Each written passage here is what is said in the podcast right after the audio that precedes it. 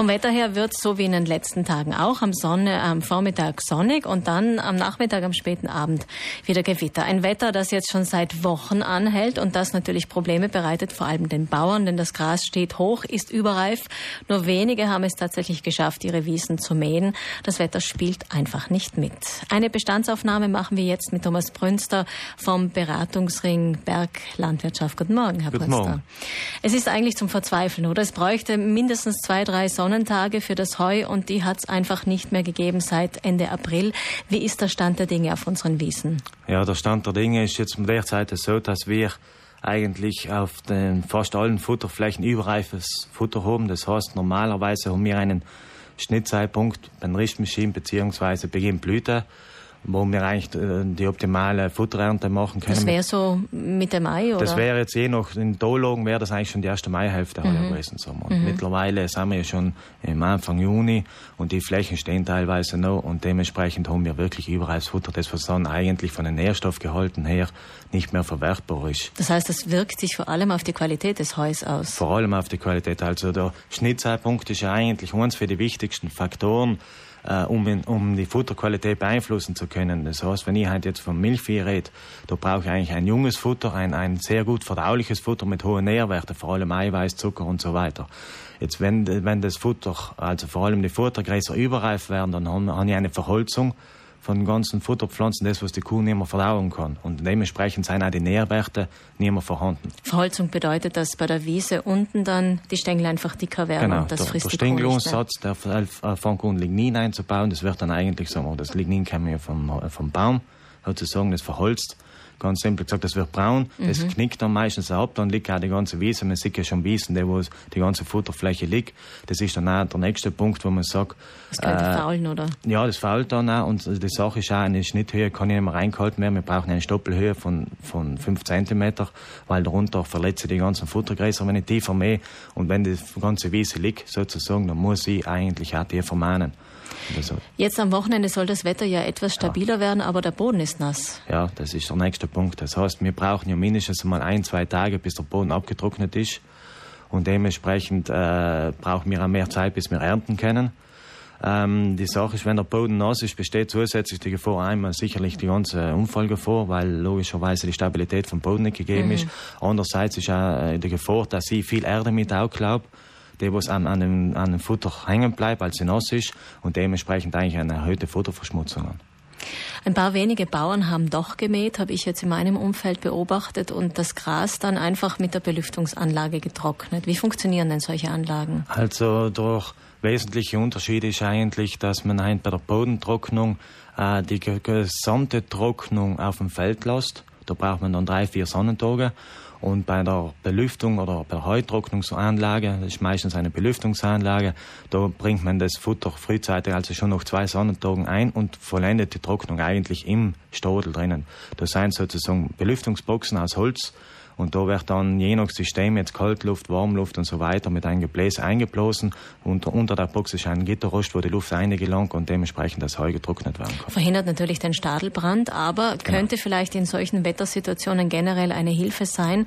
Das haben ja auch schon viele Bauern, aber natürlich gibt es technisch große Unterschiede. Also es gibt diese Kaltbelüftungsanlagen, es gibt aber auch die Warmbelüftungsanlagen, wo das grüne Gras direkt in, im Stadel getrocknet werden ja, kann. Ja, grüne Gras nicht. Wir brauchen immer eine Anwalkdauer, eine mhm. kurze Trocknung Belüftungssauer auf dem Feld. Der Unterschied ist vor allem in der Hinsicht, dass ich bei der Kaltbelüftung rein die Außenluft einblos und bei der Warmbelüftung zum Beispiel mit Dachabsaugen, was bei uns ja sehr gängig ist, dass ich beim ähm, Stadeldach eine Auf Aufpolsterung habe, wo dann die Sonne, sozusagen die Luft, was sich umstaut, aufwärmt und die wird abgesaugt und in, das, in den Heustock geblasen. Das ist ein System. Es gäbe auch die Möglichkeit mit Hackschnitzelanlage genau. oder einen Anschluss an Fernheitswerke, das wäre auch eine wäre Möglichkeit. Eine Möglichkeit. Das ist sozusagen, dass ich Wärme einbringe. Das nächste ist ja, was jetzt ja so langsam kommt, was ja heuer zum Beispiel interessant wäre, für, für die, mit der ganzen Nässe ist mit, in Kombination mit einem Entfeuchter, da wird die Luft entfeuchtet und dann trockene Luft eingeblasen. Also Hightech zieht äh, ja. auf den Höfen ein. Ist das die Zukunft? Sicher. Also es ist sicher die Zukunft, vor allem, weil bei uns ja das Thema Heumilch und so weiter ist, dann brauchen wir ja hohe Futterqualitäten und wir brauchen kurze Erntefenster, oder wir haben noch mehr kurze Erntefenster, wie man ja heuer auch sieht, mit, mit der ganzen Witterung und dementsprechend kann ich dann auch wirklich, um ist imstande, mit einer Belüftung wirklich höhere Futterqualitäten zu produzieren, weil ich früher mähen kann normalerweise.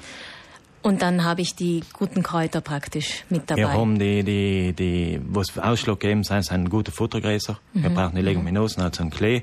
Und da habe ich dann die Möglichkeit, und die Futterkräuter logischerweise, was, was die wertvollen Futterkräuter, was der Vorteil ist, ist vor allem bei der Bodendruckung haben wir ja das Problem, dass wir die gesamte Druckung auf dem Feld machen und dann bröckeln sozusagen die ganzen Kleeblätter, Kräuterblätter bröckeln ab. Da bin ich fast nicht imstande, in den Stodel zu bringen.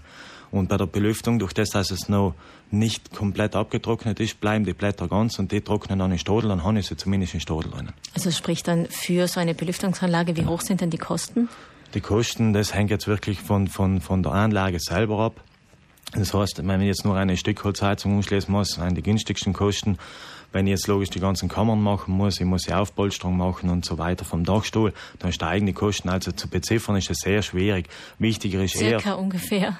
Das kann dann von 10.000 aufwärts gelangen. Also es geht wirklich nach oben hin offen. Es hängt auch wirklich von der Größe ab mhm. und so weiter. Mhm. Die Sache ist eher mehr der langfristige Vorteil, was ich habe, weil ich weniger Maschineneinsatz haben auf dem Feld draußen, dass ich weniger also Zeit brauche, um die Ernte zu, zu machen. Das ist halt ja ein wesentlicher Faktor, vor allem für die Betriebe, wo es ein Nebenerwerb sein und so weiter. Deswegen ihren viel, viel mehr Vorteile, als was eigentlich die, also die Kosten kompensieren sich sicher. Natürlich braucht das Ganze auch Strom und da genau. ist es vielleicht gut auch zu wissen, wie man sich die Wärme holen kann. Fernheitswerke wären prinzipiell vielleicht kein schlechter Ansprechpartner ja, für meistens. die Höfe, die in der Nähe wären. Genau. Ähm, kommen wir zurück zum aktuellen Stand. Sie sagen, wir haben jetzt ein Qualitätsproblem und es wird jeden Tag eigentlich schlimmer, wenn Aha. nicht bald stabileres Wetter kommt. Wie wirkt sich jetzt dieser Stand äh, in Zukunft fort, auf den zweiten, dritten Schnitt oder auch aufs nächste Jahr? Ja, jetzt ist so, die logischerweise, durch das, dass wir jetzt einen verspäteten Schnittzeitpunkt haben, verschiebt sich ja logischerweise der Folgeschnitt auch um, um, um die, die sechs, sieben Wochen, wenn man wieder einen optimalen Schnittzeitpunkt erreichen möchte das haben wir gesehen.